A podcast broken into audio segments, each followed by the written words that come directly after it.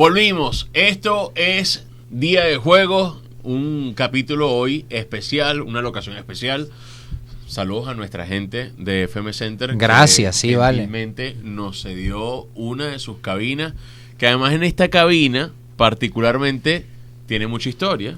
Porque, Para los tres. Para Claro. los tres, porque era donde funcionaba Deportiva 1300 en su momento. O sea, el deporte en FM Center arrancó justamente en, en estas cabinas. Y bueno, hoy nos reunimos Antonio Villas, Alfredo Coroniz, hoy nuestro invitado, y además que hace vida en, en el staff de transmisiones de FM Center, para hablar del Comebol Preolímpico Venezuela 2024, qué nos dejó, qué no nos dejó, cómo analizamos la actuación de la selección Minotinto en esta competencia y sobre todo las distintas perspectivas de lo que puede dejar a futuro. Sí, Entonces, bienvenido Alfredo, ¿cómo estás? No, un placer. eh, de verdad que están haciendo un maravilloso trabajo con esta, este podcast. De verdad, los invitados son. ¿Cuántos capítulos has visto?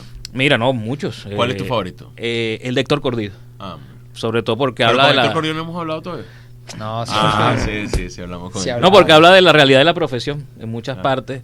Sí, es verdad, y le dedicó un buen tiempo a eso. Y, y- y me siento muy identificado con muchas de las cosas de las cuales le genera preocupación como también optimismo. Y no, le he seguido el trabajo de verdad muy bueno. El de Baliño también estuvo, eh, me gustó bastante. Estoy por ver el de Nelson Carrero, lo tengo pendiente, pero bueno, los animo a seguir y que de verdad hacen un gran trabajo. Amén, amén, gracias. Ahorita que, que mencionabas lo de deportiva, extraño los bloques de AM, de media hora.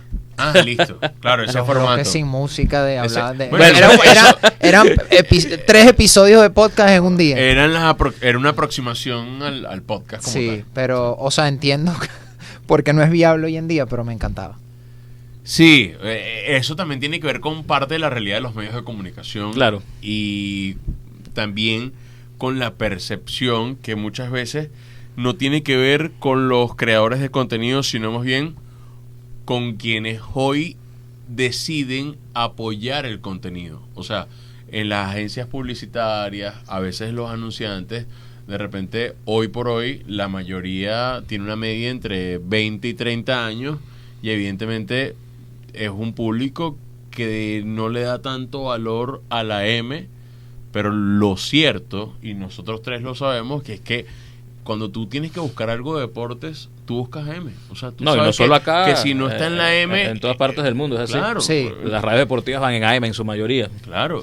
Entonces es, es algo que hay que ponerle la lupa. Y el consumo del evento deportivo, eh, independientemente si es AM o si es FM, eh, radio tiene una inmediatez y Claro. tiene una particularidad versus otros medios. ¿no? Sí, incluso entra en un terreno de la mística que es como incuantificable, difícil de explicar, pero que como bien decías, lo- los tres lo hemos vivido, ¿no? Mm. Y la audiencia también, casi siempre, y justamente es lo que le permite quedarse enganchados. Tal vez ahorita eh, los patrones de consumo han cambiado un poquito, que lo hemos hablado en otros episodios, y tal vez esos bloques tan largos, pues para clientes o para anunciantes que apoyen el proyecto del, del que sea que estemos hablando, no sea tan atractivo, algo tan largo, ¿no? Tiene que haber más cortes, tiene que haber un poquito más de pausa, más de descanso para quien nos está escuchando.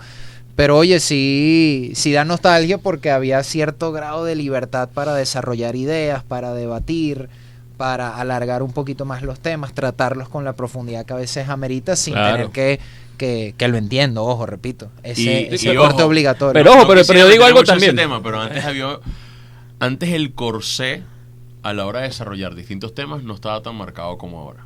Es correcto. Pero ya, yo digo con las distintas plataformas, Spotify, YouTube, eh, yo creo que si alguien va a escuchar algo de música, puede ir directo a, esa- directo a esas plataformas, pero si quiere escuchar o tener alguna compañía mientras hace algo, es mejor la voz del locutor. Sí. Es algo que... No, y a la inversa Es mi percepción, funciona. seguramente todo el mundo habrá hecho sus estudios, Sí. ¿no? Que la gente prefiere escuchar dos canciones pegadas y usted hable nada más tres minutos, qué sé yo. Ah, los estudios estarán hechos, pero yo digo eso, o sea, si, si vas por un tema específico musical o, o quieres dejar algo aleatorio, eh, están las plataformas y si quieres compañía de un locutor o alguien que, que esté desarrollando un tema que te interese, eh, para mí es más válido en, en la radio abierta eso, o sea, que, que un locutor te esté acompañando. Totalmente. ¿Sabes que Y a la inversa, Hernán, porque de repente en, en FM no puedes desarrollar tal vez Sí, me refiero al tema que, FM, sí. que mencionamos, pero nacen proyectos como este, justamente. El periodista o el locutor en este caso, sea periodista o no, pues puede ir hacia otros formatos en donde trate contenidos más reposados. Aunque tú sabes que yo creo que, por ejemplo, ¿cuál es el éxito de los podcasts? La conversación.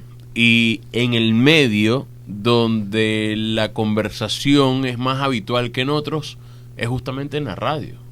Claro. Si te pones a ver, entonces, ¿qué es lo que tú tienes que buscar hacer? O, o qué es lo que dice, por ejemplo, mucha gente que trabaja en, en la industria y que analiza todo esto es cómo la radio puede capitalizar esa gran cantidad de horas de conversación, llevarlo a otras plataformas para justamente Sí. eh, diversificarse. Entonces que no solamente sea el contenido en la radio, sino que es un contenido hecho en radio, pero no solamente va para la radio, va para distintas plataformas y es ahí donde lo puedes capitalizar como medio de comunicación a futuro. Ojo, no, eh, eh, eh, nuestro amigo ya no, no me va a dejar de me- me- mentir, pero hay un estudio que dice, un estudio reciente, Ajá. que cerca del 89% de las personas que por lo menos eh, transitan en Caracas con sus carros, escuchan radio.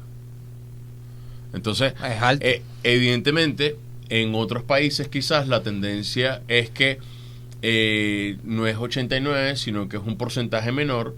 Aquí en Venezuela creo que bajó versus el año pasado dos puntos, dos o tres puntos. Eh, eh, fue, lo, fue lo que bajó. Saludamos a nuestro amigo Rodolfo Méndez, que está por allá, eh, que le gusta mucho además el tema de los números. Hoy está de oyente en vivo. Sí, Sí. pero bajó apenas tres puntos. Entonces estamos hablando de que en Venezuela la gente le gusta consumir radio. Sí. O sea, la gente todavía tiene eso. cu- y, Y, lo que dices de la cabida de la conversación, porque Claro. en, en televisión está, bueno, lo maravilloso del de lo visual, por supuesto, inigualable, insuperable, pero eh, los tres hemos vivido esa experiencia también, está todo mucho más controlado, está todo Claro. más en un corset, como dices tú, y no hay cabida a que converses tanto porque hay tiempos, hay gráficas que aprovechar, hay que ir a la pausa, todo está mucho más contado, incluso No, más que en la radio, y- muchísimo y- más. Y es más distendido. O sea, y las ser más consecuencias son más graves si no cumples con Por eso. supuesto, en porque hay una pauta publicitaria y, y está todo estructurado, pero también es más distendido porque, a ver, la televisión primero tienes que tener la presencia, eh, sab- saber a qué cámara va, Sí, la postura, en- en la postura, que le toca a fulano, le toca a mengano, seguir. A pesar de que hay conversaciones muy distendidas y muy sabrosas, siempre va a haber un patrón que te va a, a- a mantener por un cierto alineamiento y en la radio es soltura y aparte que le dibujas tantas cosas al escucha que, que termina siendo una maravilla. Yo soy un enamorado de la radio, eh, lo he sido toda mi vida. De hecho, eh, parte eh, del país que, que yo imaginé de niño me lo narraba la radio. Mm. Claro. O sea, de niño yo, mi, mi familia escuchaba radio. La Venezuela de finales de los 80 y los 90, mi cabeza la realizó a través de lo que imaginaba, lo que decía la radio. Yo, yo me gastaba buena parte de la mesada comprando las pilas para un Wallman. Eh, Mm. Porque tenía un Wallman, no sé si se acuerdan, un Sony Wallman.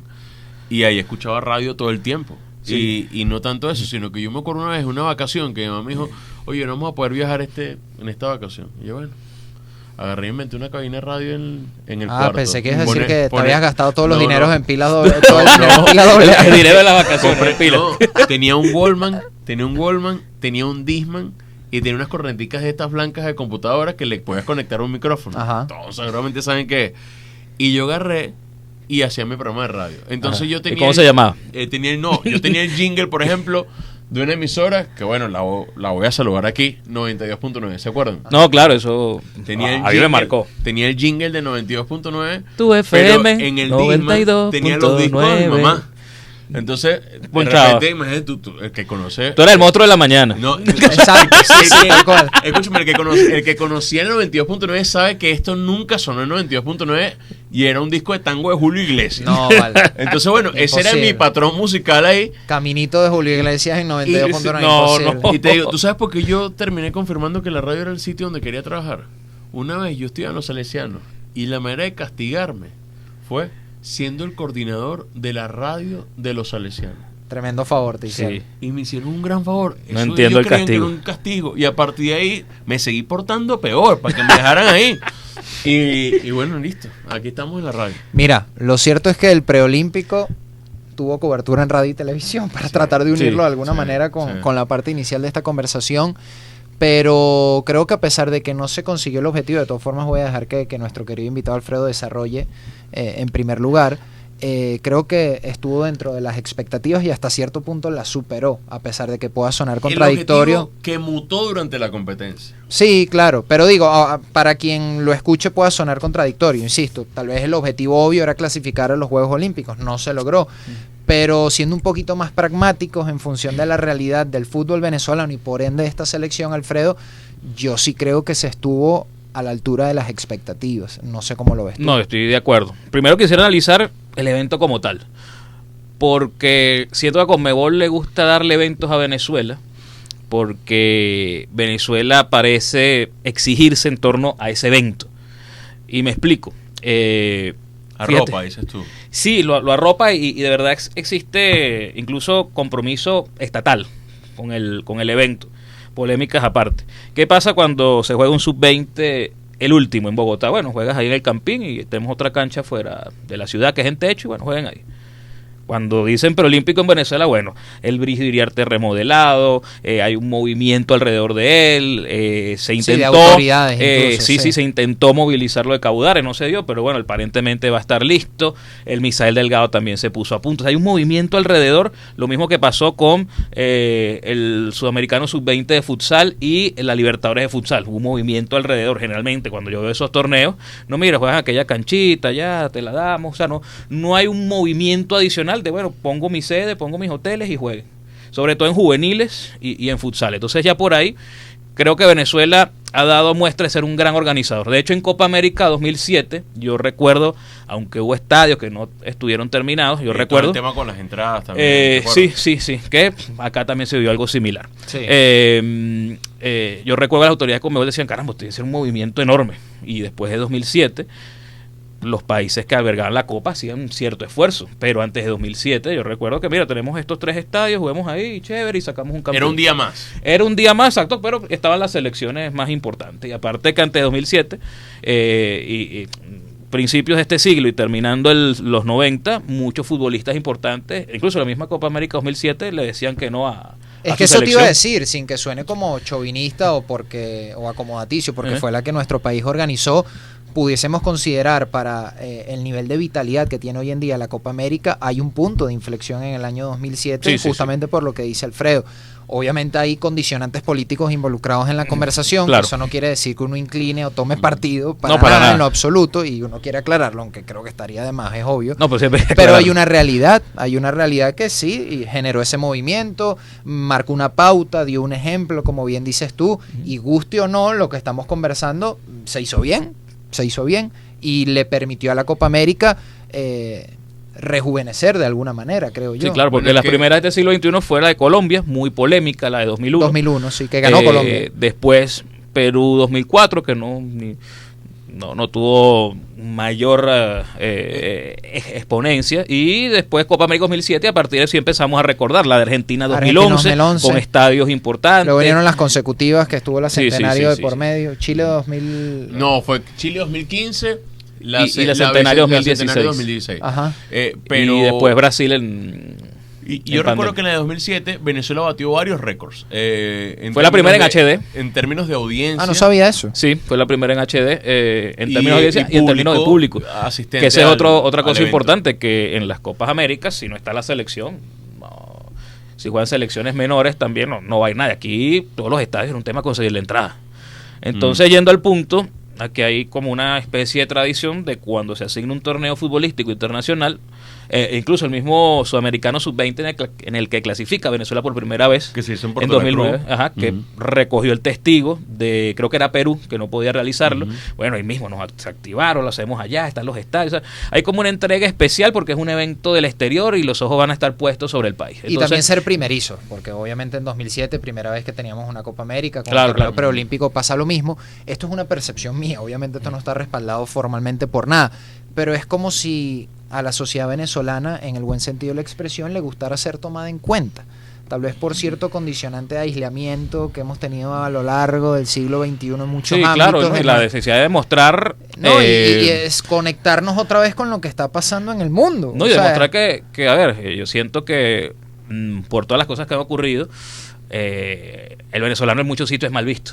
Y desde acá como que, mira, no, nosotros sí somos gente buena, podemos organizar esto. ¿Sabes? Como cambiar la percepción de, de ¿Tú nuestra crees, propia sociedad. crees que Ojo, existe ese, ese fin? O sea, que, ojo, me parece No, no, increíble yo- que yo- tuviesen yo- ese yo- nivel de yo- Yo conciencia. creo que todo va, a ver, hasta de forma inconsciente. O sea, porque tengo que demostrar que yo sí valgo, yo sí puedo y sí puedo hacer Ojo. grandes cosas. Bueno, También creo que hay un interés gubernamental. de- Bueno, claro. De, de decir, Unido a lo que estoy estoy diciendo. trayendo este evento. Claro. eh, esto es justamente distracción, esto es entretenimiento para la gente.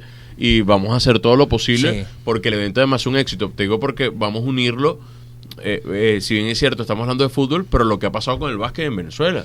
Claro, Aquí, aquí se hicieron eh, eventos de básquet importantes. Bueno. Y yo recuerdo aquel, aquella remodelación tan, tan, eh, tan importante que tuvo, por ejemplo, el Polidoro de Caracas fue en la víspera de, de un torneo de baloncesto. No, y, Sí. y- y seguir muy lejos en el calendario, la Serie del Caribe del, del año pasado. Sí. El estreno del Monumental, que una belleza de estadio, súper moderno, y la cantidad de gente que fue a ver la Serie del Caribe, tanto eh, acá en el Monumental como en La Guaira, que es un Pero estadio es- que no se hizo para la Serie claro. del Caribe, pero que sí estuvo a punto. Lo que pasa es que es lo que tú dices, hay intereses un poquito más elevados en medio de todo esto. Y Eso que- es una claro, trocha y- que podemos recorrer, pero no está Claro, pero faltada fíjate y tiene hueco. fíjate No, que- y que, y que- ese interés gubernamental vaya de la mano con los recursos. A mí me decía, por ejemplo, alguien de una selección, me decía, mira, este, consultamos la posibilidad de tener dos autobuses, uno para el staff y de repente uno para los jugadores. Listo. Listo. Eh, consultamos, mira, podemos tener eh, en la caravana policial, vamos a reforzarla con más policía. Listo. O sea, había un... Hay voluntad. Había un... Claro. ¿Qué necesitas para que estés bien? Eh, un, un tema de, de hospitality, por así decirlo, ¿no? Eh, muy, muy bien ejecutado y eso evidentemente a la selección y a todo el que viene le gustó. M- Mira que tú dijiste algo muy importante del futsal, porque era una Copa Libertadores futsal. Sí. Eh, Estamos hablando de clubes de futsal, no estamos hablando de las selecciones del futsal. Y eso tuvo un promedio de asistencia de 7.000, 8.000 personas Sí, en cada jornada. Y tú dices, ¿sabes lo que sabes lo que le cuesta a una productora de eventos meter 8.000 personas en el, en Sí. el poliedro? No, Pero es lo que te digo, es ¿Cuánto por al la- mismo es por futsal la- a nivel, a nivel Claro. de, de Conmebol Es por la novedad, es por sentir, bueno, retomar algo de la normalidad. Es que a mí me parece insólito que todo, Pero fíjate que a son medida eventos que lo vayamos conversando, Pa- todo pa- va... Para mí ese es el, el hilo coincidente. Son eventos internacionales y lo que se quiere es Venezuela demostrar que está para Sí. hacer cosas No, pero digo el interés de la gente también por asistir. Sí, por supuesto. Todo va, todo termina convergiendo en lo mismo. Sí. Es como esas ganas de, bueno, otra vez vivir experiencias que Claro. tal vez tenían De- de- la sociedad un rato sin, sin tener la oportunidad de, De vivir. hecho, en el Preolímpico fuimos a una jornada en la que no jugaba Venezuela, en la tercera, creo que fue cuando El descanso, sí, se después de dio el Brasil-Colombia. Y fui al Brasil-Colombia y no tengo que estaba lleno el estadio. Pero era una cantidad de gente importante que fue a ver a las otras selecciones que también participaban en el... Como Bueno, o, lo 5.000. que, o lo que pasó en Valencia, por ejemplo, sí. con la cantidad de gente que fue a ver la Argentina-Paraguay y sucesivamente, como el Misael Delgado también fue una muy buena plaza y eso que no jugaba Venezuela. Que Y hubo buenos partidos, además. Ah, en ese claro, sentido claro. tuvieron algo de fortuna. Porque Paraguay le ganó 4-3 a Uruguay, Argentina y Uruguay empataron Em- creo que a 3. Empataron, ajá, sí. El y- Paraguay-Argentina fue uno uno, Paraguay- también, claro. Buenos partidos, Sí. sí. Entonces, bueno, partiendo de ese punto, si hablamos del, del torneo como tal, yo creo que, que fue muy positivo. La Sí. recuperación del Brigido Iriarte, este, la posibilidad y la apertura de nuevos eventos, que siempre es muy bueno para el país, para la economía de hoteles, de to- todo lo que mueve un evento deportivo eh, eh, es saludable para, para la ciudad que, que lo termina eh, cobijando. Entonces, ya por ahí yo creo que el evento fue bueno. Ahora, sobre el tema de selección, yo coincido con ustedes. Eh, si rebobinamos la película, eh, el grupo de Borussia era complicado. Muy Bra- complicado. Brasil, Ecuador, Ecuador este Brasil momento- actual campeón olímpico, campeón Eh, de las dos últimas ediciones de los Juegos Olímpicos. que en este momento Ecuador es el gran ejemplo de producción y desarrollo de jugadores. Sí. Eh, Venezuela, eh, Bolivia y una Colombia que era una incógnita. O sea, nosotros pensamos, bueno, Colombia le fue mal, ahorita que ya todo el mundo sabe quién es el asesino cuando se termina la película, pero bueno, Colombia que tiene tantos jugadores, bueno, a, priori, a priori asumíamos que era un equipo como mínimo competitivo. Exacto. Y voy más allá, en la línea de lo que dices. Bolivia también compitió. Sí, a mí me gustó Que era en mucho como- teoría, a mí también me gustó, coincido Sí. contigo. Y era en teoría el más débil de este grupo. Sí. Y no lo digo por la, la razón obvia de que le empató el partido a Venezuela. En otros juegos también compitió, a pesar de que no termina trascendiendo, lógicamente, es Brasil y Venezuela. Pero para mí el grupo terminó siendo incluso más parejo de lo que intuíamos y más competitivo de lo que Claro, el intuíamos. Y premio Bolivia fue eh, ganarle a Colombia en la última jornada. Ganar la Colombia en la última jornada. Porque Jornada- Colombia se fue con cero puntos y muy- cero goles anotados. muy- decorosa. Pero el contexto eh, fue injusto con Colombia. Porque Colombia le hizo buenos partidos a Ecuador, le hizo buen partido en la jornada inaugural. Sí, la expulsión los condiciona. Le- Luego con hizo- Venezuela pierde 1 a 0. Le hizo buen partido a, a Brasil. A Brasil y pierde A también. Brasil y perdió. Y cuando mejor estaba Colombia en el partido, tuvo tres o cuatro ocasiones consecutivas en las que el balón pegaba el travesaño, Claro. no paraba el arquero. Realmente, y te digo, ustedes da- daban un dato de, de Colombia, y a mí no se me olvida el- que uno de los últimos informes de FIFA CIES dice que el país más exportador de talento del mundo es Francia. Pero después, evidentemente, están los sudamericanos, eh, Brasil, Argentina. Pero el tercer país más productor de talento o exportador de talento, mejor En dicho, Sudamérica. en Sudamérica es Colombia.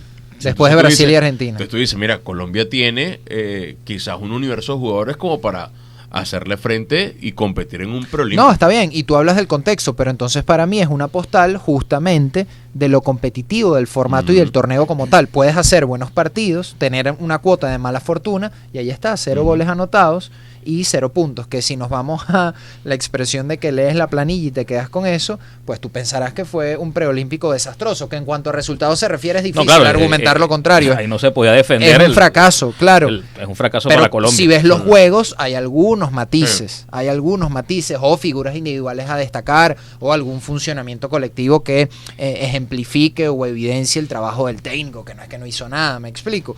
Pero yo creo que Venezuela hizo, hablando por ahora de la primera fase, un grandísimo trabajo. Pero, pero fíjate que usted, ustedes plantean, o a ver si los entiendo bien, que el objetivo era clasificar a los Juegos Olímpicos. Yo creo que el objetivo no, yo, mutó. yo no he Por- dicho que ese era el no, objetivo. El objetivo de la mayoría de la gente, porque Era eso es lo avanzar que a te plantea fase, el torneo. a fase final. Claro. El Pero- torneo te dice, tú tienes dos cupos para ir a los Juegos Olímpicos. Si compites, Mira, obviamente de, de- tratas de entrada, por Para eso, por, por eso yo cuatro dibu- era- por eso yo dibujaba era el objetivo. escenario sin resultados de lo difícil que era el grupo de Venezuela. Yo no decía, caramba, se tiene que eh, caer a golpes con Ecuador y Colombia por el cupo que El seguramente segundo. va a ganar Brasil porque Brasil está excesivamente sobrado. Sí. Eso es lo que uno visualizaba con toda lo- la teoría y, y- y las convocatorias. En el papel. En el papel. Entonces, o sea, para mí siempre fue eh, avanzar a la siguiente ronda en un grupo complicado. Y en esa siguiente ronda competir. O sea, claro, Pero allá va, ahí coincidimos los tres entonces. Individualmente yo también pienso como tú. claro. Mi objetivo en mi mente, para mí mismo, era trascender la primera fase y tratar de competir en la fase final lo mejor que Sí. se pueda. Si luego se consigue un objetivo extraordinario, primera vez en la historia, Claro. maravilloso, maravilloso. eso es como el, el, eh, Croacia llega a la final del Mundial y la quiere ganar. Y, y tú dices, vamos a ganar. No la ganan. Pero oye, vaya que llegaste No, a la final de un Mundial. O sea, Sí. quizá para hacer un paralelismo, pero sin, sin, sin extrapolar mucho. Entonces, la, como dice Anthony, la aspiración mutó porque veíamos un Brasil que se le podía ganar, una Argentina que a lo mejor no era tan argentina, y bueno, el mejor rival de todos que era Paraguay, a lo mejor no tenía el linaje histórico de estos dos. Entonces, bueno, hay posibilidades de que Venezuela pueda hacer algo. Después de empatar la Argentina, la cuestión va agarrando efervescencia. Es Llegar que- a la última fecha con posibilidades te, te invita a soñar con ir al- a, a los Juegos Olímpicos, pero es- estando claro que para mí eh, el primer objetivo era estar entre los mejores cuatro. Sí. No, y, y- se logró. Y aunque y se se iguala la actuación de. Mar de Plata, eh, Alfredo dice algo fundamental. Se llegó, lo que pasa es que eso no, que- no va a quedar registrado en ningún lugar como para quien lo vea a simple vista, ¿no? Y lo analice de buenas a primeras. Se llegó a la última fecha con posibilidades de clasificación. Y dependiendo de ti mismo, ni siquiera Y- con un resultado con la posibilidad de ser campeón con del preolímpico. bueno, con, era con el empate a primera hora, Claro, no se había claro. dado. El partido arranca ya Venezuela sabiendo que como máximo objetivo pudiera clasificar. Pero sí, antes de que empezara la última jornada, podíamos sacar cuenta de. Venezuela, Brasil y Argentina empataban y Venezuela le ganaba por dos o más goles a Paraguay y era campeón del torneo. Pero Es correcto. Esa era la cuenta. No se da por el empate que gana Argentina 1 a 0. Pero yo tengo mi opinión al respecto. Les quería, les quisiera preguntar. Decías que, bueno, Brasil en el papel parecía fuerte, pero en la cancha no lo fue tanto, no funcionó tal vez tan bien colectivamente. Argentina no parecía tan argentina. ¿Hubo un decaimiento en el nivel de estas selecciones o un aumento en el nivel competitivo y futbolístico de la selección venezolana o ambas cosas que hizo que, chico. que se encontraran en el medio? Pasa que sí, bueno, eh, que la respuesta no demerite la buena actuación de Venezuela. Ok. Yo sí creo que estas convocatorias de Argentina y Brasil pudieron ser mejor gestionadas. Estaban descafeinadas, sí. Estaban descafeinadas. O sea, mira, la gente, yo quería ver al John Kennedy de Copa Libertadores y aquí la gente... Pero no es un tema de la convocatoria, sino del funcionamiento. del funcionamiento, o sea, hablo de las convocatorias. o sea, Bueno, y la- de convocatoria, o sea, si te pones a ver los sub-23 que realmente, o No, sea, que pero- por edad pudiesen estar. Bueno, empezando eh, por Garnacho, por- en Argentina, Creo que sí. Vinicius todavía es sub-23, no Sí. estoy una barbaridad. Pero incluso esas convocatorias no fueron bien gestionadas. sea, tú- yo veía los primeros partidos de Argentina con un Thiago Almada que eh, era un cerebro que, que podía hacer muchísimas cosas y veía que a lo mejor el planteamiento no lo acompañaba. Entonces, ah, eh, no- Diablito Echeverry no fue el, ese, No fue ese- tan- ese Entró, jugador. bueno, entró a última Sí. hora. Se lesionó Entonces son- Pedro de la Vega, de Lanús, Ujú. y Echeverry lo sustituye, pero eh, en principio Echeverry no estaba Sí, convocado. no, no veía que Macherano como que no tenía la idea muy clara y, y también yo hablaba con colegas argentinos que decían, mira, a Mache le pasa algo más, porque no había foto en la que sonriera ni siquiera cuando, Bueno, cuando prensa- logró la, la- la clasificación. siempre molesto. Y, y- y Y demacrado, veía- o sea, una veía, cosa... Con todo el respeto que merece Javier Mascherano, y esto lo diría cualquier técnico, pero no me parece una postura elegante al menos. Veía como fantasmas en las esquinas y, y era como conspiranoico con el tema arbitral y todo el asunto. Claro. Entonces uno siente Sí. coloquialmente hablando que siempre tenía como el paraguas ahí listo y oye, no, el equipo no estaba No, jugando también Argentina, como ¿sabes? debería, es Argentina. No puede, eh, Hay excusas que no le calzan sí. ni a Argentina ni a Brasil. Entonces, yo sí creo que eh, desde la gestión técnica se le puede haber sacado mejor provecho a Argentina y a Brasil. Pero con, con esto no quiero decir de que era una papita para Venezuela. Venezuela hizo una gran actuación. porque Sí. a- y fue de menos a más. y fue, sí, fue de menos a más. Sí, se fue como macerando en el torneo. verdad. Para mí, la escena más triste, y, lo comentaba en la transmisión de FM Center, eh, de todo el preolímpico era ver la premiación y que Venezuela no estuviera ahí. Yo pensaba que Venezuela merecía estar en el podio, de alguna manera. Eh, veía que le entregan su medalla de bronce a Brasil, su medalla de plata a Argentina clasificada y bueno, el merecidísimo trofeo de campeón a Paraguay porque creo que ahí, ahí no... Sí, fue un cable a tierra, fu- fue un cable a tierra, eso simbólicamente Sí, hablando, o sea, de, la la dureza, de más- la dureza del formato. Al final, Para mí fue la escena más triste porque decía, caramba, al, menos estar en el podio, ¿no? totalmente. Pero es que sabíamos que el o formato cómo se era te así. escapa todo también por detalle. Total, Sí, sí, sí, es- por eso a era- lo mismo. Llega son la tantas ideas que fecha caen. con posibilidades de ser hasta campeón y terminas estando fuera del podio. Sí. Así es este torneo preolímpico. No, y, y sin ser chauvinista, ahí me, o sea, yo quería que eh, existiese la rebelión de los humildes, que Paraguay y Venezuela fueran a los Juegos bueno, Olímpicos. yo creo que uno siempre quiere Eh, eso. sí, eh, y, y por ratos parecía posible y a la última fecha uno de los dos se tenía que quedar fuera. Y, ahí está lo, lo- vuelvo lo- con otro dato que es que los estudié. Si empataban a primera hora y Venezuela le ganaba de 2 a 1 en adelante a Paraguay con un gol de diferencia, iban, los iban dos. Sí. los Sí. dos. Que a mí, eh, creo que era partida 3 a 2. no, de 2 a 1 de en 2 a 1. adelante, sí, de 2 a 1 Ok. en adelante. Lo que a mí me hacía evidenciar un craso error de parte de Conmebol que los partidos no se jugaran a la misma hora. Porque va a sonar horrible esta Eh, parte. y no solo en este evento, Si claro, Brasil y Argentina, especular. claro, a eso Claro, voy. sí. Si Brasil y Argentina empatan, agárrate. Eh, yo- Claro. yo ese Porque voy, voy a hacer, la- la- lo voy a decir. Esto es un podcast, no pasa nada. Imagínate la marramucia que no quiero decir que hubiese sucedido.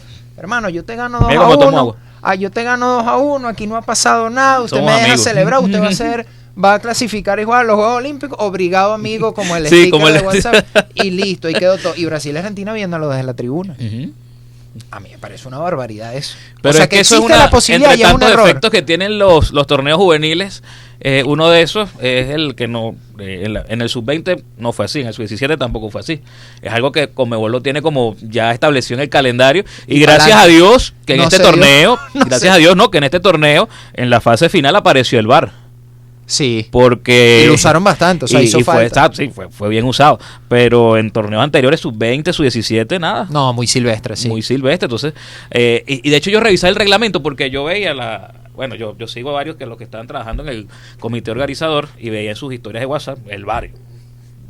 Déjame revisar el reglamento y el reglamento es tan amplio y ambiguo que decía la organización del torneo puede eh, utilizar el VAR en el momento que lo requiera. No es que estaba escrito a partir de la última fase se va a usar VAR. Entonces, bueno, mejor Ni por- en todos los partidos. Sí, exacto, ni en todos los Porque el partidos. reglamento no lo dice.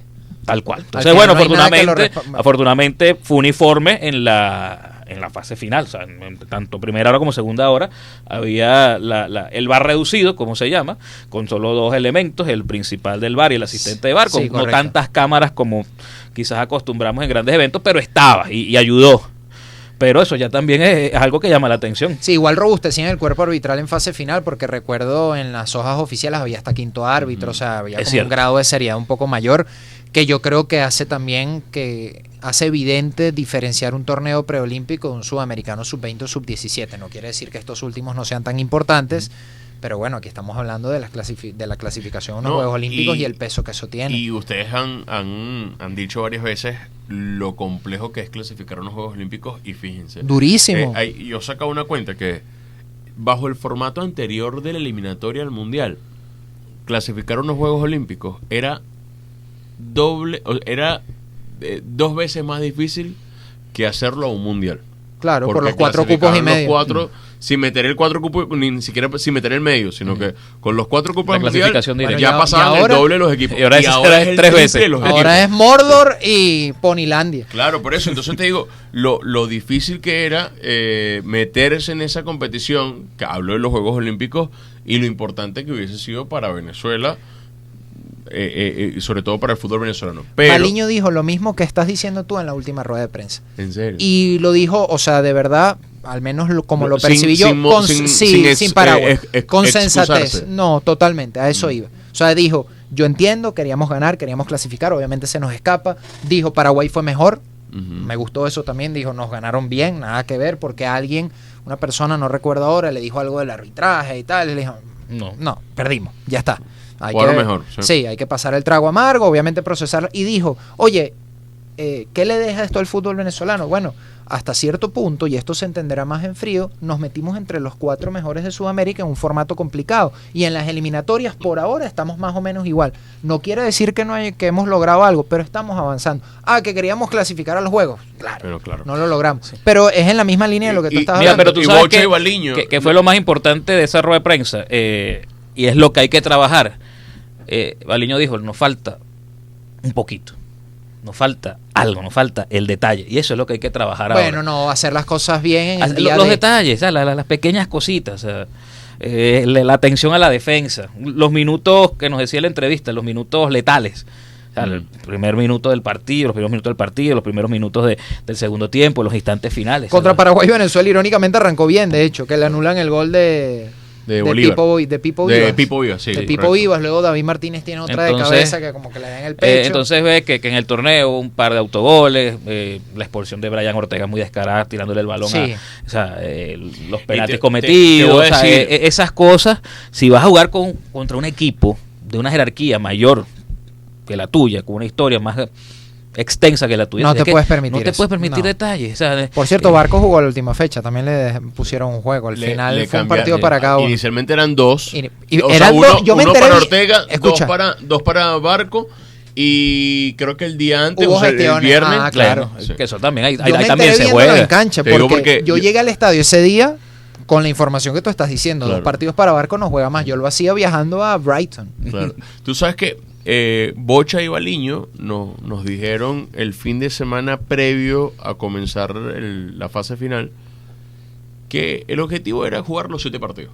¿Te acuerdas que nos dijeron? Sí, claro. Eh, El objetivo es jugar los siete partidos. Bueno, y ya clasificando y- a la fase final lo lograba. y ya lo tenían asegurado. Pero ahora voy.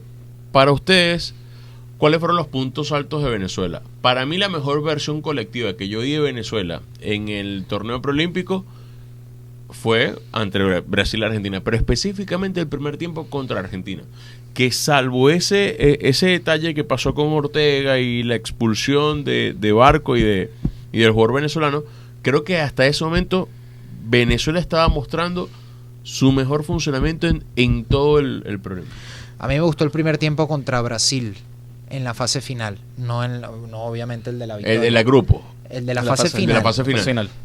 Fue de pocas ocasiones, pero me gustó ver que una selección venezolana fuese capaz a, un- a una selección brasileña, ya con todos sus jugadores de primer nombre en cancha, eh, anularla tácticamente. El partido fue como de choque, ¿no? No, no, no, se anularon mutuamente, aunque suena lugar como en los primeros 45 minutos, pero a mí me agradó ver eso en la selección porque implica unos niveles de concentración mucho más altos, Mm. implica una disciplina táctica que no estamos tan acostumbrados a ver a veces, porque yo siento, esto es una opinión, a veces en el fútbol venezolano cuando hay talento y cuando hay capacidades incluso físicas, no, no vemos un matiz, es como blanco-negro, es kamikaze, vamos al ataque, vamos a intentar ganar, o es bloque bajo y tratar de aguantar Y nos con la cuidamos. Sí. Ajá, entonces Venezuela yo vi, nunca se encerró. yo vi, correcto, yo vi como una, una maleabilidad en el manejo del partido que me gustó, porque para mí es un síntoma de crecimiento de un equipo. Ahí hay mérito del técnico, obviamente de los intérpretes también, Me gustó mucho la capacidad técnica de los chamos, eso ya tiene que ver con su talento, por supuesto, generacional. El coraje que de cómo. Venezuela mantenía la posesión de la pelota. No sé si ustedes, y lo recordarán porque pasó muchísimas veces,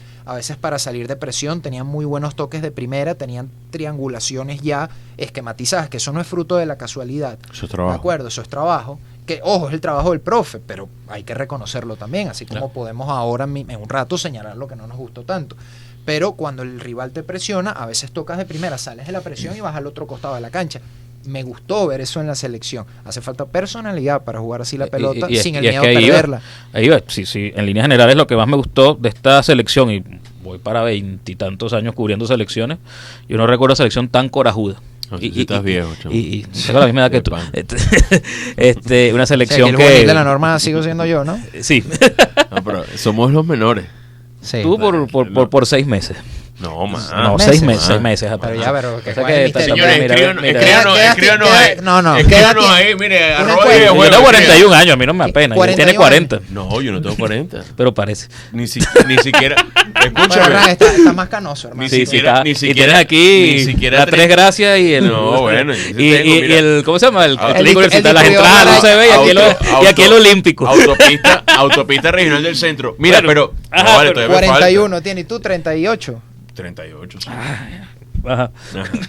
Pero, o sea, el punto es que para sostener todo esto que, que estamos describiendo en lo táctico, hace falta un convencimiento enorme. Porque si, si revisas la estructura de la convocatoria eh, y de las alineaciones titulares, uno de tus eh, volantes mixtos juega en cuarta división o la cuarta categoría de España. Sí, Tu Carlos portero también está en categorías Que bajas. de- comenzó siendo cambio y después se ganó el puesto en el, en el preolímpico. Se ganó el puesto porque cuando sube un poco más en la posición a Telasco Segovia Sí. contra Bolivia, el resultado fue, bueno, Mm. extraordinario, me quedó corto. Más de con- Y creo yo, claro. pensando por el profe y siempre aclarando que el profe tiene mucho más conocimiento que Claro. nosotros tres juntos, ¿ok? Nadie está jugando a, a ser técnico, pero es nuestro trabajo analizar.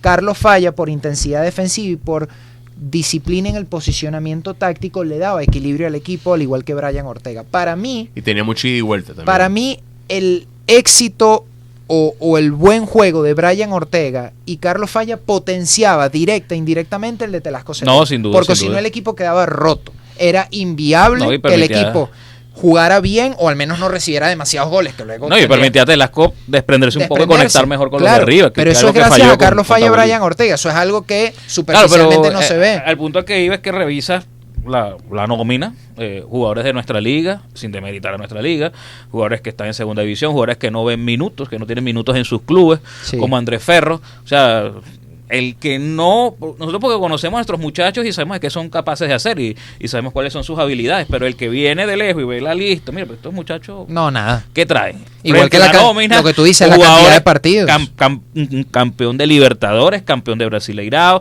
el que está en el Chelsea, el que está en aquel lado. O sea, hasta la nómina, eh, la misma nómina de, de Paraguay. O sea, jugadores con 50 partidos en primera división con equipos importantes del continente como Cerro Porteño, como Olimpia. Algunos Sí. compartidos en la mayor. Y muchos compartidos en la mayor. Bueno, en Argentina y en Brasil era lo mismo. Claro. Y- y- Tú bueno, revisas eh, números de, no sé. Bueno, aquí viene un campeón del mundo como Solari en Thiago Argentina, Almada. Que de repente no es Thiago Almada o Echeverry. Ujú. O Echeverry tiene menos partidos, acaba de debutar, Claro, ya se claro. va a ir, bueno, se va a quedar hasta en River hasta final de 2024. Pero Pablo Solari, el 7.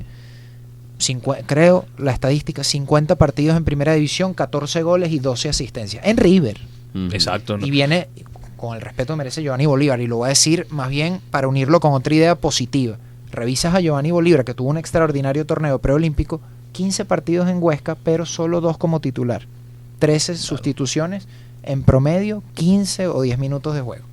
Y, y mira el talento, y mira la capacidad, y mira la polivalencia para, para Claro, ¿no? Y distintas fíjate que posiciones. Huesca, con todo respeto, merece a Giovanni y creo que esto debería relanzar su carrera. Es que eso Eh, iba. el Huesca lo cede sin mira más, bueno, llévatelo, porque no, no le Bueno, sí, él es de Albacete. No, él es Albacete. Está en Claro, Huesca, sé en el Huesca. Pero ¿y está cedido qué el Huesca. fijé? Huesca está por encima de Albacete. Albacete lo tiene Claro, pero en este está momento por- sea, está su labor, El que toma la decisión laboralmente es Huesca. es Huesca. exacto. A lo que iba entonces es que esto, y esto es otro punto positivo, en términos individuales debería significar, debería significar un punto de inflexión en la carrera de, los, de la mayoría de estos chamos. Plenamente de acuerdo. De la- el técnico, a ver, con el respeto siempre, Casa Pía. Casa Pía no es Porto, no es Benfica, ni siquiera es el Sporting Braga o Vitoria Guimaraes que juega Europa League. Tú ves jugar en el torneo preolímpico a Telasco Segovia y si no hay nada extradeportivo o actitudinal de su parte que esté influyendo en la situación, yo creo que hablando de lo meramente futbolístico, su realidad debería cambiar ahora al llegar. Si alguien lo vio, si no hay nada extradeportivo de por medio. Es que, bueno, pero ahí vamos a un tema de, de que podría ser incluso para tres episodios, que es el tema de cómo el futbolista venezolano logra adaptarse a otras a la dinámica de clubes. a otras dinámicas competitivas, incluyendo Europa. Yo se la pregunté a Telasco el día que contra Brasil. Le dije, mira, después de este gran torneo, ¿qué crees que te ha pasado a nivel de clubes? Tuve la oportunidad. Claro, el chamo, bueno, tuvo lugares comunes, no, no Claro, profundizó venía tanto. caliente un partido. Y sí. me dijo, bueno, mira, no he tenido mucha suerte, pues.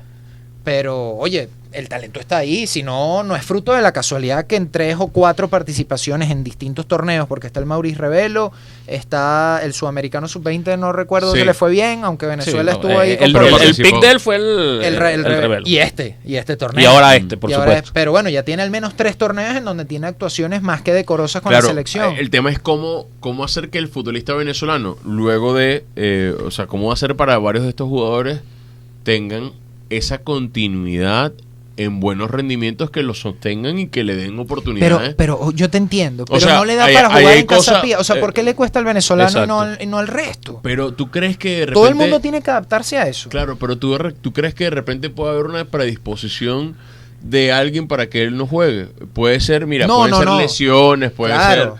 ser, eh, mira, inconsistencia de repente, no, no, Una no, no ha tenido buenos partidos, Sí, la sí, sí. Yo no estoy, yo no estoy buscando un misterio, pero digo, si no hay nada extradeportivo que tú lo estás mencionando, hay otras cosas extradeportivas un poco más polémicas que no, o sea, eh, se me fue la expresión, no, no tengo noción de que realmente hayan sucedido, no estoy acusando a nadie de nada.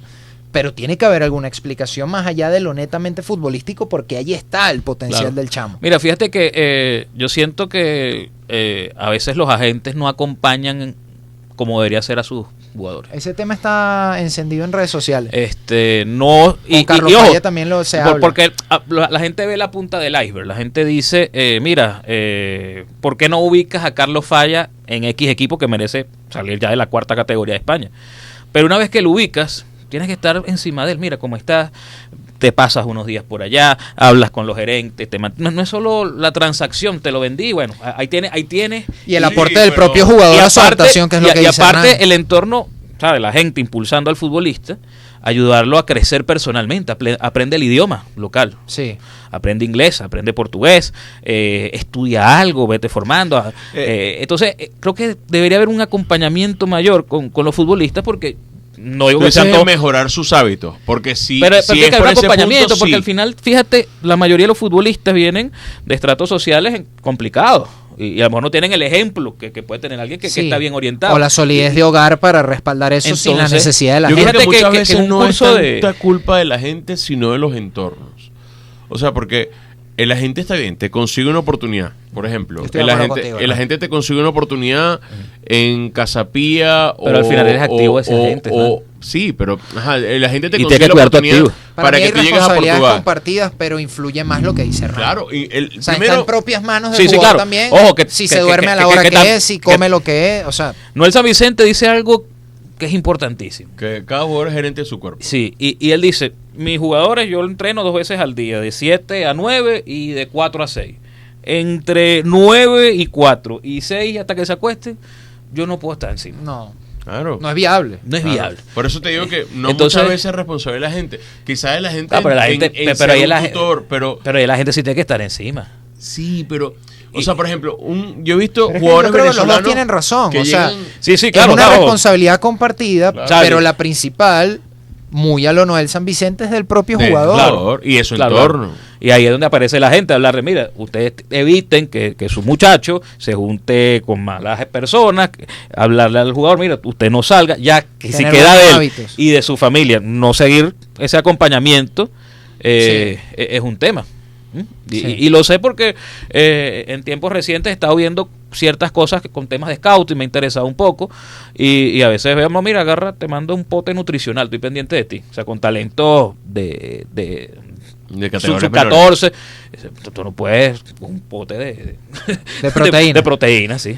O sea, ese, ese no puede ser tu aporte. No. Por ejemplo, alguien que lo está haciendo muy bien es el Monagas, caso de, de la joya David Martínez, que ya no se le puede decir joya. Eh, se trajo a toda la familia a vivir a, a- a Maturín para que esté cubierto por su entorno. Eh, papá, mamá, este, estén todos cerca, el muchacho pueda trabajar mejor, se enfoque solo en el fútbol. Sí. Hay un seguimiento muy pegadito.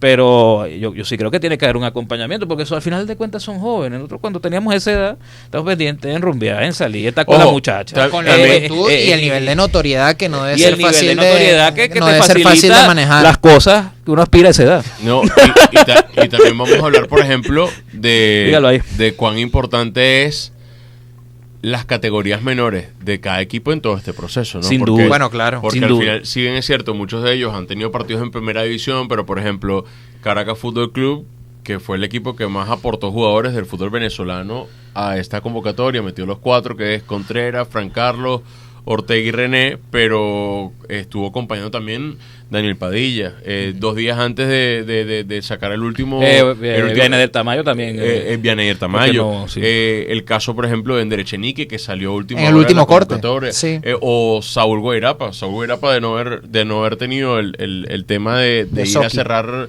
su, su contrato en Rusia, capaz Claro. lo hubiésemos visto en el, en el torneo sudamericano. Entonces también aquí, como de una u otra manera, para los clubes, el preolímpico era un prácticamente el showcase de, mira, voy a mostrar el talento que tengo en estas categorías. Y, y a propósito de lo que ustedes hablaban de salir al exterior, es difícil para, para el jugador venezolano decir no a una oferta del exterior. Es muy difícil porque, bueno, Bueno, eso sobre- representa claro, avance por lo económico, económico. Sí, avance en la calera. Sea cual sea, es el pero, punto. Pero fíjate que, por ejemplo, Orteguita, Orteguita lo tenemos viendo cuánto tiempo en el fútbol venezolano. Tenemos año y medio viendo a Orteguita y de no haber sido por el COVID, él hubiese jugado en la temporada 2021. Y mira, Orteguita, eh, cómo ha evolucionado como jugador. Independientemente de que se haya equivocado contra Argentina, con todo lo que pasó, estamos hablando de un jugador que se está madurando en el fútbol venezolano, que de repente, si salía hace dos años, no tenía las Además, mismas en el caso Orteguita es- herramientas. sí, es un poco más evidente por su biotipo.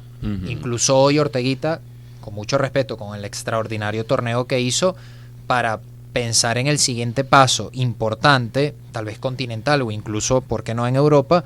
Su biotipo debe mutar. Eh. Sí, tener más está masa trabajando muscular, en- seguramente, sí. claro, y, su- y eso conlleva tiempo, alimentación, Ujú. eso no es en un mes. ¿Qué pasa? Tiene la intensidad para por ahora compensarlo. Tiene la polivalencia que en un jugador como él es súper atractiva, puede jugar de media punta. En La Caracas lo hemos visto. claro. de volante mixto. Aquí jugaba de 5. Era el que, o sea, yo recuerdo que En cuando. un momento jugó de lateral derecho, ¿te acuerdas? Sí, en Caracas. en un clásico incluso creo que jugó de lateral derecho. Pero yo recuerdo que cuando salía la alineación contra Bolivia y veíamos a Brian Ortega, oye, yo humildemente con la experiencia que tenía en el circuito, yo decía, bueno, probablemente sea un poquito más mixto, hay que ver cómo lo posicionamos. Yo jamás me hubiese imaginado que era el que estaba por, por delante de los centrales, él como eje. Y también sabe cumplir esa posición, al menos en ese contexto, en esa categoría. Pero bueno, yo sí creo que, como dices tú, muchos se están macerando en el fútbol venezolano. Algunos no, o sea, por ejemplo, Pipo Vivas, mira el talento que es también el contexto del equipo en el que está, ¿no? Tenía muchos centrales importados y de altísimo nivel. Estaba Marrufo, que ya no está. Estaba Giovanni Ramos, que ya no que Se Otro fue- joven como Quintero. Está otro hombre, pero Quintero se fue cedido a Pasto. Está Mont- eh, Motes. Motes. Que se fue, pero Pipo Vivas, según las estadísticas que recuerdo, preparando los juegos, jugó 20 partidos la temporada pasada y la mayoría sin ser titular en un. Deportivo Táchira súper poderoso, al menos en esa posición, en casi todas las líneas, pero particularmente ahí. Esta temporada debería jugar. Y Claro. yo creo que si no pasa nada raro, a Pipo Vivas le queda un semestre en el fútbol venezolano si sigue manteniendo el nivel que le vimos, porque para mí fue de los puntos más altos de la selección, a pesar de que estadísticamente hablando, en, la- en los números tradicionales no se hizo tan presente, no es de goles o asistencias, es un defensor, pero fue muy bueno lo que hizo, bastante por encima de André Ferro, a pesar de que era su pareja como defensor central, en mi opinión. Claro. Pero lo bueno de estos torneos es que catapulta la imagen del jugador. De todo, de la mayoría. El propio René Ya queda de agentes y clubes potenciar eso. Incluso Empezar a negociar. eh, La eh, acaba sí, sí, no, la muy bien con Venezuela. O sea, Sí, eh. ho- hoy creo que la Es- es gente que yo se lo tiene que pensar en y- jugadores para la mayor. y- Uno de ellos es la Cava. Y lo hablábamos con Baliño y con, y, y con Boche y con los mismos jugadores. Este fue un torneo de, de muchas redenciones. O sea, Telasco estaba fuera de los reflectores. El propio la- yo creo que era la la Cava le pasaba y- lo y la mismo. cava tampoco estaba, por un momento la cava, la cava, y de repente. mm, La Cava nunca, bueno, él, él sigue perteneciendo a Academia Puerto Cabello, según lo que pude ver. Sí. Ha tenido un carrusel de sesiones, ha estado en, en categorías inferiores de equipos muy importantes, de Lazio, de Benfica, en algún momento del Barcelona, me Mm. parece también. Pero la verdad es que más allá del nivel de notoriedad inherente a su apellido, ¿verdad? Claro. Futbolísticamente hablando, tal vez la gente, quien no se dedique a esto, no había tenido la oportunidad de ver a Matías Lacaba, o tal vez, oye, no están pendientes de cómo le va al Vicela, y si Pues, Lacaba, ese es mi punto. o no leen a, no sé, O sea, la gente no va- el crédito a no Mario está viendo Sánchez, cómo le va a Mario a- Sánchez a ver si metió, puso el gol de Lacaba. a Casapía ni al Vicela, y por eso decía que estaban fuera de los reflectores. Claro, pero, pero es un futbolista que desde hace un buen rato en una primera división de Europa tiene continuidad y le está yendo Y bien. una liga como Portugal. Yo te digo, para mí Matías Lacaba está, puede sonar exagerado y tal vez lo comenten, diga que estoy loco. Está a un muy buen partido con la selección absoluta de estar al mismito nivel de los volantes ofensivos que tenemos en la mayor ahora. Para mí, por lo que yo le veo a él, por las condiciones que yo creo a mí que me gustaría ver un Lacaba, independientemente si juega como titular o no, en un proceso como el de la Copa América, por el mes de preparación y todo lo que tiene que ver con el rodaje dentro Claro, de la órbita Total, mayor. pero yo creo que Eh. está para adaptarse en tiempo presente, así como pu- pudo haber pasado en algún momento que tal vez la gente igual no lo tenía tan en el panorama, Samuel Sosa, que Samuel Claro. Sosa estaba en Emelec y de repente llega y Bocha lo pone titular. No, y sé no si contra es, Ecuador no es indispensable en el Emelec, no era indispensable No, no, en el no. Emelec y, y es que jugador de confianza pasar lo mismo. de bocha. O sea, para mí la acaba tranquilamente y ojalá se interprete Sí, sí. de la manera positiva. Lo convocas a, a- la fecha FIFA de septiembre. No, ahorita en marzo. Bueno, ahorita en marzo. en es marzo, en marzo es ideal para ver varios de estos Ajá, chicos. pero bueno, y ahí nadie tú te va a decir entender nada. que algunas titularidades estén condicionadas por lo amistoso del partido. Lo que te quiero decir es que viene septiembre y juegas contra Bolivia o Eh, y tienes a Bolivia en La Paz. Ajá. Y viene la cava y es titular. no está mal. No me parece una locura. Claro. Locura no. en- O sea, incluso que puedes se hacer el, pasos, no. el, el Yo tema hoy- de, de, de- Yo no de sé los dos si- equipos de yo La no Paz sé y si acá. titular hoy, pero yo por lo menos lo veo dentro del grupo. Sí, vale. Pero es importantísimo para ellos que sean parte del entorno, porque aprenden y absorben muchísimo. O sea, Hay eh, varios. eh, eh, hay varios de ellos que, que, que hoy están, son, son figuras del- de, la selección, eh, Brujo Martínez, eh, Cristian Cáceres, que aprendieron muchísimo porque esta eliminatoria y este vecindario con Mebol es muy particular. O sea, hay maña, vas a la altura, vas al llano, te hacen lo que te, te hicieron en Perú, eh, en Chile te van a recibir de una manera. O sea, cada cual tiene su particularidad y no es solamente la estricta teoría del fútbol. Hay cosas adicionales que no te las cuentan si no vives ese... Épale, si no vives ese... ¿Qué pasó ahí? Yo pensé que había un globito de cumpleaños por ahí. Todo, su- todo sigue igual, todo suena bien. Sí, sí, No no. huele y no huele a quemado. Ese es el principal Un indicador. contacto. Siempre pasa algo. Tú sabes que en el episodio de Daniel Ders cantaron cumpleaños. Mientras no En estaban- el, en el lugar. en el lugar. Pero a todo gañote, hermano. Imagínate tú. Y Daniel Ders nos dice, él es muy auténtico para, para pasar el susto de esto. Eh, Nos dice, oye, a mí nunca me había pasado esto. Y yo, bueno, hermano, eso es nuestra manera de congratularte. De- de- feliz claro, cumpleaños, de agasajarte. un pedacito de torta. Está cumpliendo año de la cédula. Entonces, Pero bueno. eh, eh, ese punto de, de saber absorber, aunque no juegues, aunque amor tengas un par de minuticos, cómo es ese ambiente, cómo debes reaccionar y cómo estar preparado mentalmente Claro, para también es que no caben para asumir. Obvio, obvio, pero en una convocatoria y no puedes tampoco Y- perder competitividad en una selección mayor, no, y por este ejemplo, en año, Copa América. este año es el más complicado por Y los partidos entra- que hay de local. Bocha ha repetido que quiere competir en Copa América, que eso no es negociable, pero que uno de sus principales objetivos es ampliar el universo y el abanico de es jugadores. que lo necesita. Sí. Sí, estoy de acuerdo que lo necesita, Lo siempre y cuando no se comprometa en demasía la competitividad, que No, creo que lo tiene y- más claro que, nadie. Y que creo que eh, es previendo cualquier cosa que esté fuera de su control. Claro, pero unos cinco futbolistas de esta selección pudiesen estar en esa convocatoria. Wow. ¿Tú crees? Menos. No, no sé. No había sacado la cuenta de cuántos, pero No, sí más creo o que menos. varios. El unos tema es a quiénes reemplaza. Sí, bueno, eh, que yo- ese ha sido, bueno, un tema de interacción en varias cuentas de que sigue nuestro fútbol. Ponen la última convocatoria y a cuáles reemplazarías. Entonces ahí em- empezamos a ver. Pero es que también es, es importante porque terminas de jugar en noviembre y tienes siete meses y las realidades y, y- y las titularidades y las regularidades Sí, todas van claro. cambiando. Fíjate, Entonces, bueno, la lesión de John Chancellor. Sí. Macun no jugaba en la Major League Soccer, ahora está empezando a jugar en Chipre. La recuperación de Wilker, por La ejemplo. recuperación de Wilker, correcto. Eh, que ver cómo viene la mano con, con Wilker Fariña. Está volviendo a jugar. Daniel Daniel, Pereira, Pereira, va a solucionar su situación. Sí, claro. Rómulo Otero está un poquito en el ostracismo en Aucas. Ahora, aunque sea segunda división de Brasil, está Sí. teniendo protagonismo. Wilker Ángel está jugando en Brasil. Sí. Ya, ya había sido protagonista, pero ahora quizás se afianza. Entonces, Osorio eso- obviamente sigue es incólume, importante. capitán del Parma. O sea, yo te hablo de los centrales ahorita porque mientras ustedes hablaban, yo sabía que la conversación iba a desembocar en esto y hacía el ejercicio con Pipo Viva, que aparte yo tengo como debilidad por la posición. Ok. Y me Porque la mucho, sí, la jugué eh, amateur. Y, y, bueno, me llamó mucho la atención para mí el gran preolímpico que hizo, claro, con sus cosas a mejorar, por supuesto, un poquito más seguro con los pies, a veces temerario en la barriga, aunque usa muy bien el recurso, igual llega bien a tiempo, a veces abandona en exceso la posición por buscar a la quinta pata al gato, pero en general, Sí. gran central. Ahora bien, ¿a quién saco de los centrales? Pienso yo. Bueno, que Exacto. Chancellor esté todavía en Y pleno además que proceso la defensa ha sido como los puntos más altos. que de los puntos Venezuela. fuertes de la Por absoluta. supuesto. El propio Telasco Segovia Mm. es volante mixto. Yangel Herrera y Cristian Cáceres Jr. Sí. No, está A Tomás menos, que lo, lleves, eh, a menos y- que lo lleves pensado como enganche, como en este preolímpico, haciendo un ejercicio. Esto puede cambiar de aquí, imagínense ustedes. A, Es que a- por eso invitaba a ese ejercicio Rómulo de la convocatoria. por ¿quién- fuera. a, a quién saca? Rómulo Otero quedaría por fuera. Y si Romulo metes Otero, a la cava, sacas- y, y Romulo Otero está teniendo Está bien. un Es que momentazo en, con Yo no estoy sentenciando a nadie. El ejercicio. no, pero, pero que está bien. o sea, Está eh, difícil. Es que es que, para, eh, eh, en mi punto es que para llevar a X cantidad de jugadores, tú tienes que sacar X cantidad de jugadores Obvio. de Lo- 23. lo- lo que Ojalá es pueda que- llevar 30 Todo va a depender también de la regularidad que ellos puedan tener. de acá a, a los que- eventos. Que, ahí no está la selección, ahí, ahí es Vamos la a revisar regularidad este episodio en clubes. cuatro meses, a ver, si- A en ver. junio, cuando llegue el momento. Yo a les ver puedo qué- decir, podemos decir quiénes para nosotros son los favoritos, sin decir a quién reemplaza, y creo que es mucho más fácil el Sí, ejercicio. es mucho más fácil. Bueno, David va a estar por parte de su propio proceso. Probablemente en la Copa América, eso es obvio, creo yo, así como en algún momento se hizo con Wilker. Intuyo que se va a tratar de hacer lo mismo. No voy a decir que va a tener mucho tiempo de juego, no lo sé, capaz sí, capaz no, pero probablemente sea parte del grupo. Para mí, Pipo Vivas debería estar. Telasco Segovia, David Martínez ya lo dije. Para mí Orteguita fue uno de los mejores jugadores que tuvo el, el Y preolímpico. ojo, te digo Giovanni Bolívar, pero Kevin Kelsey, lo que pasa es que se lesionó y su torneo entonces fue como de luces y sombras justamente por ese bache físico. Pero si todo sigue como lo venía haciendo en Europa y en el Shakhtar, No, yo siento que hay espacio en los atacantes de la convocatoria absoluta. Hay espacio. es Eh, que para probar a, a para probar a, a, a, a Kelsey. Bolívar y a Kelsey incluso, Sí. porque Córdoba ahorita se fue cedido a Rusia, al mismo equipo de, de Guarirapa. No, y que evidentemente siempre se habla de un recambio a Salomón Rondón, aunque Salomón Rondón siga siendo el, el- el- el número uno, pero bueno, eh, los jugadores cumplen años y los jugadores también se pueden Sí, lesionar. Kelsey y- pareciera un sustituto natural.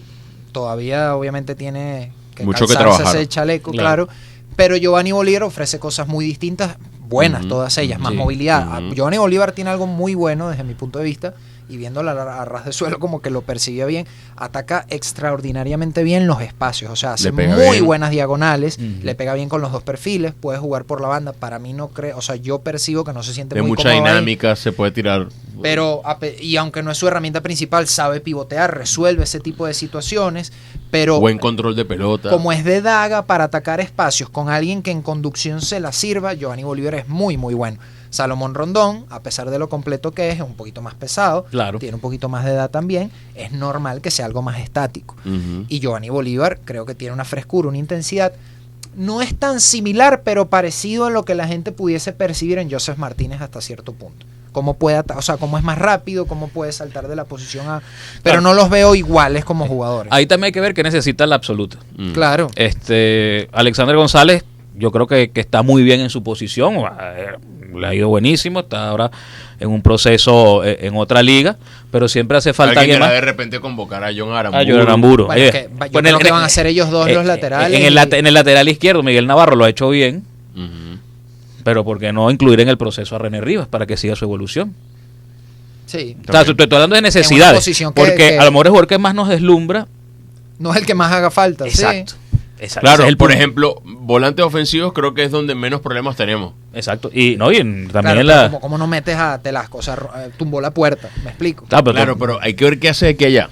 No, y O sea, por eso total, es que y No, pero es que amistoso- pero, pero creo que Telasco va a estar en los es, amistosos. es un Por ejercicio. eso el, amisto- el amistoso y es los un que están hasta termómetro. ahora también hay que ver qué hacen de aquí a allá. Mira, No, y, Al- y- y ojo, como, como es un proceso, también tiene que haber recompensa. O sea, si tú haces el amistoso entre Italia y, y- y Guatemala, Guatemala. y no te llevas a nadie, te estás contradiciendo tú mismo, ¿sabes? Sí. Te da la recompensa, oye, qué buen preolímpico, llamamos a fulano, mengano y sutano para que vayan integrándose al proceso de selecciones. Ya en los partidos por puntos, en los partidos, ya veremos quién evoluciona, lo que tú mencionas, Hernán. Mira, eh, ustedes han tocado todo el tema técnico, todo el tema fútbol. A mí me gustaría, porque ya llevamos creo que una hora, una hora y poco más de, de- Más de una hora ya. de grabación, es el tema Que yo hablo eh, mucho. de el reencuentro cultural que ha tenido la sociedad venezolana a partir del deporte. Eh, veo, por ejemplo, lo con, con- con muchísimo grado lo que pasó con los tiburones de la Guaira Sí. y en la Serie del Caribe, que gente que incluso es de otros equipos del béisbol venezolano celebraron masivamente lo de los tiburones de la Guaira. Ver esa imagen de nada más y nada menos que una leyenda viviente como Miguel Cabrera, eh, feliz como un niño Ese es el mejor eh, reflejo. con, con el, con Sí, claro. el título de los y el tiburones de mejor la ejemplo también. Claro, la cantidad de venezolanos que se fue al Marlins Park para acompañar a los tiburones de la Guaira, siendo de otra Sí. franquicia, solamente por el tema de que representaban a Venezuela. Y fíjate cómo el interés por esta, porque está bien, todo el mundo dice la selección vino tinto en la mayor, la eliminatoria, estamos cuartos. eh, o sea, cuando, cuando todo el, el- el río va bien, todo el mundo es feliz. Pero fíjate la cantidad de gente que se fue sumando progresivamente. La cantidad de chamos, tú seguramente lo viste, Sí. la cantidad de chamos en, en las tribunas con camisas de Soteldo, con camisas de la Vinotinto. Eh, eh, Bueno, hoy y yo que no que desapercibido el apoyo de las barras también. el apoyo de las Sí, barras. la no la unificación de varias. no era la selección absoluta, Sí. pero continuaron con esa extraordinaria idea y la aplicaron aquí en este torneo Lo, también. lo- lo que digo es que hemos visto grandes demostraciones que tienen que ver con el sentido de pertenencia. De cómo pasa- el venezolano, eh, incluso el venezolano de afuera o el venezolano de aquí adentro, en- digo, eh, que vive fuera del país, el que vive en Venezuela, ha logrado sentirse reflejado en el esfuerzo de estos deportistas por el tema del esfuerzo, por el tema del trabajo, porque saben que no, no es algo que llegó casualmente de la noche a la mañana. Y yo creo que eso tiene un valor tan importante, o sea, ver la tribuna llena. Yo te digo, cuando transmitíamos, además que lo sabroso que es transmitir en esos puestos de transmisión donde tú estás como que dentro del público, Abierto. que no estás metido en una cabina con un vidrio que te que te que te separa de lo que de lo que, que- de lo que ocurre y del ambiente era muy muy bonito ver cómo la gente primero yo no sé si te pasó la cantidad de gente que te escribía para saber Pedir si- entrada. ni siquiera para pedirte la entrada sino cómo compro la entrada o sea Sí, quiero sí. ir a comprar la entrada Sí, no pasaba. quiero que me la regales y además de eso cómo todo alrededor del Brillo Iriarte la gente se conectó con la selección. Incluso gente que de repente no es tan afín, porque hay que decirlo, hay gente más afín a un deporte que a otro. Y hay gente que de repente no tiene eh, eh, al fútbol como su deporte número uno. Estaba muy pendiente de lo que pasaba con esa selección. Lo que pasa es que uno es una selección y es normal que aglomere un poquito más que, que equipos independientes, ¿no? Vamos a llamarlo clubes en el caso del fútbol o, u organizaciones en el béisbol. Por otra parte, lo hablábamos un poquito al principio, solo que por razones obvias no queremos como que salpicarlo tanto de lo político, pero yo creo que nuestro gentilicio, generalizando, lo hemos hablado en otros episodios, está golpeado y así lo autopercibimos un poco nosotros. Entonces, uno, el deporte lo enaltece inevitablemente, porque hasta cierto punto cuando pasan cosas buenas nos recuerda que somos gente valiosa, gente talentosa, gente que sí puede lograr algunos objetivos y que puede ver a la cara a cualquier otro rival en el ámbito deportivo para ganarle un partido de fútbol, si continuamos con ese ejemplo. Pero para mí lo que explica todo lo que tú estás diciendo, que estoy plenamente de acuerdo, es que todos, todos sin excepción, estamos ávidos de buenas noticias Sí. porque en el día a día escasean, por no decir que no existen, porque no lo vamos a poner tampoco como nihilista y, y la vida no tiene sentido y, y todo, y todo gris, sí. claro. Pero es la verdad, entonces cuando pasan estas cosas son como para mí focos de energía y de luz a los que la gente, todos, incluyéndonos nosotros, con la excusa de hacer nuestro trabajo, Son cosas que nos te llenamos y nos alimentamos y y vas, que ayudan a la autoestima colectiva. vas el lunes a trabajar o al día siguiente distinto, dices, bueno, pana, para adelante. O sea, Mm. y va a sonar como tonto o exagerado y no quiero decir que una cosa está equiparada con la otra. Pero dices, bueno, los chamos ganaron ayer, eh, a mí me gusta estar en mi país, pana, voy a echarle pichón. Así sea un día, te dura, Claro. te dura ese opio, sí, si lo quieres llamar entre comillas. Pero es por una profunda y absoluta necesidad de aferrarnos a algo, porque lo necesitamos. Y el orgullo que te transmite, o sea, de Claro, pero eso, son- eso ya viene en el paquete. Eso, eh, ese orgullo también lo siente un sueco, un noruego, Ujú, que el país está perfecto. Me explico, cuando pasan cosas buenas. Pero para nosotros, la- esa sensación se potencia la. N. nos abrazamos a Eh, eso. El sueco no va a pegar tantos brincos por una buena actuación de su selección. No, ni va a cambiar Porque no necesita- su, su- el humor de su día siguiente, a menos que sea un fanático, bueno, Sí, empedernido de la el selección. núcleo duro de los aficionados, no. Este, pero ahí por ahí van los tiros. O sea, necesitamos buenas noticias. Necesitamos creer en nosotros como sociedad. Claro, lo decía Recordarnos a nosotros Lo decía. ¿sabes? Y, y no hay por qué esconder la tierra bajo la alfombra. En muchos países el venezolano es mal visto por distintas cosas. Demostrar, mira, nosotros somos gente valiosa.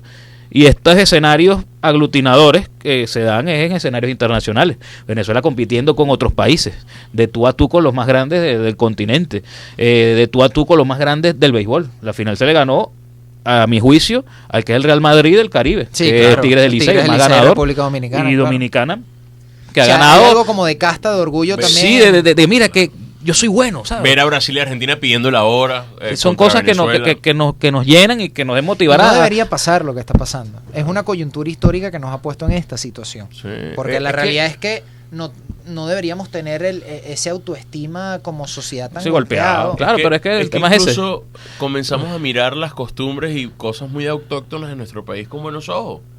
Y le digo como de repente un sector de la sociedad no veía bien, mira, eh, se escucha salsa en los barrios, vamos a bailar salsa en los barrios. No, ahora la gente lo ve bien, ahora la gente lo ve cool. Y, y, y termina siendo un encuentro con justamente con, con lo más autóctono que, te- que tenemos. así Y yo- que, eh, eso es un tema como sociológico y Claro, ojalá algún día el podcast de para hablar con alguien así, Claro.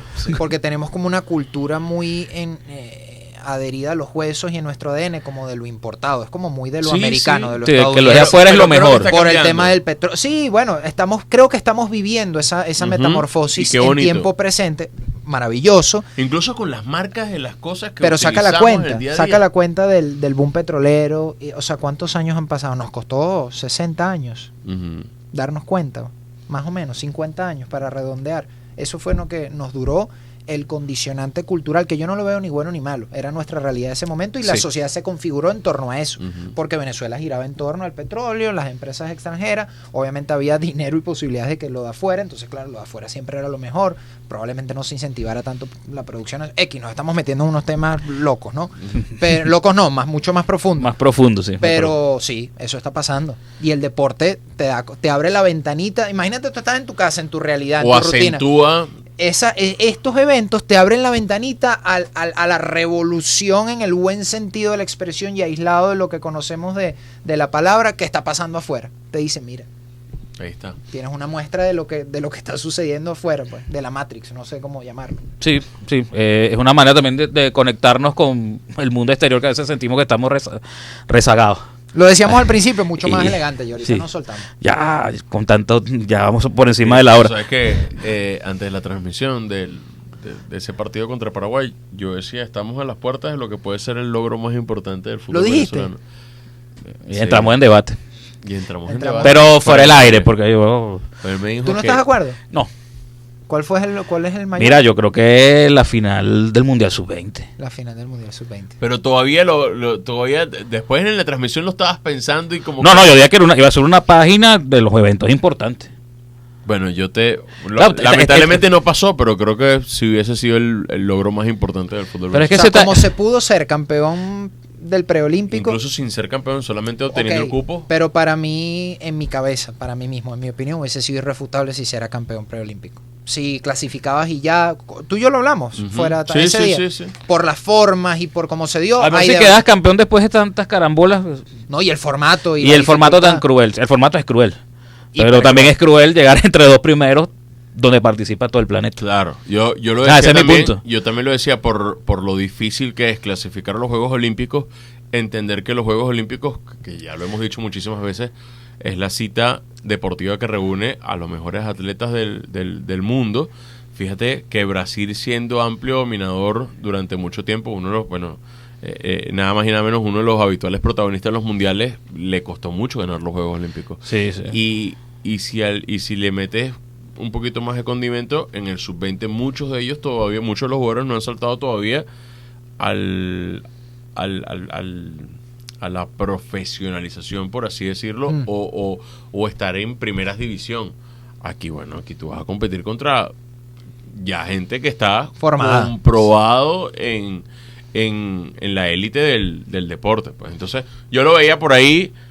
Lo, lo que sí creo que va a ser la página dorada sí o sí es cuando Venezuela clasifique uno a un mundial de fútbol. No, claro, ahí claro. creo que no hay discusión. Ahí no hay discusión. Ahí, No ahí hay no hay discusión. sí. Pero, pero sí, tú sigues sí, unos sí, octavos de final. sí, sí que hay, sí hay que acordar que este es un evento inolvidable.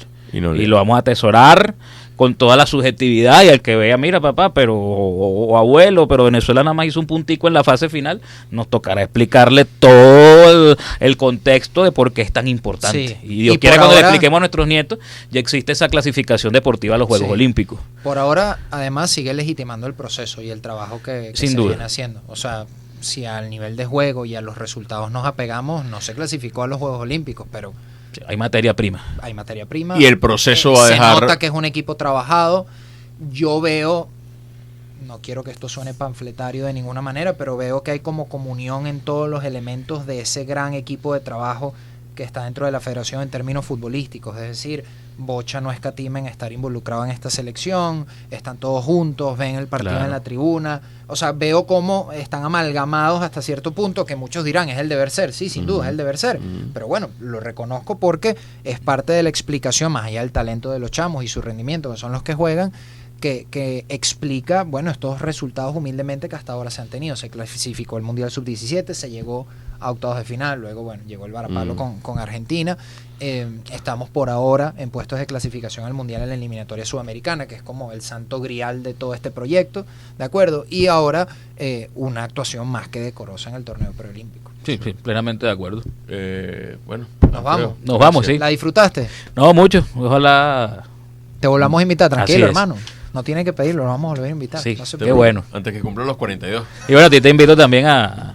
Cuando quieras, vuelves a tu casa a Conexión A Conexión sí. Goleadora, Dios mío, Y Hernán por fin me aceptó una invitación. Él creó el monstruo, pero le costaba ir. La verdad es que ese monstruo fue... cre- eh, ¿Cuál? ¿Conexión eh, Goleadora? Fue compartido, pues. Sí, Fue con Juan Carlos Rutilo. Con Juan Carlos Con Rutilo. claro. Rutilo y... Ah, pero y- tú Tienes el sábado, hermano, Tú tienes tu. involúcrate. No, el sábado fui, pasado yo fui, fuimos con. yo fui. No, y Ah, le agradezco. hicieron la entrevista. Con claro. Bochi Baliño, Claro, sí. o sea que- Súper Bien. bueno. No, y- Este- y- Esteban Rojas no pudo ir, entonces...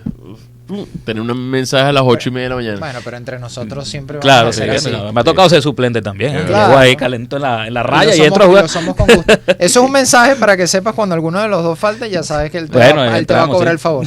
Listo, Vamos a hacer por eso, me vas a poner ese día Te- de juego te- con gracias.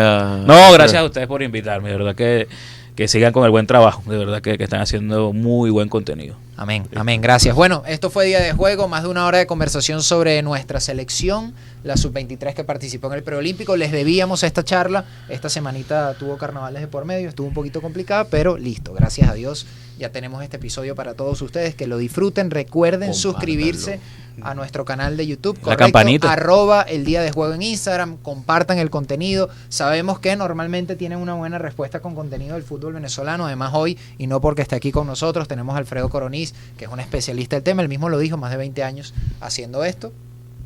Un buen tiempo, hermano. Sí. Eh, mira, y además de eso, recordar que estamos en todas las plataformas de audio. Sí. Eh, puedes ir, no sé, en tu carro eh, o estar fregando en tu casa, pero lo estás escuchando. Bienvenido. Como quieras escucharlo, está para llevar, está como, como tú lo quieras disfrutar.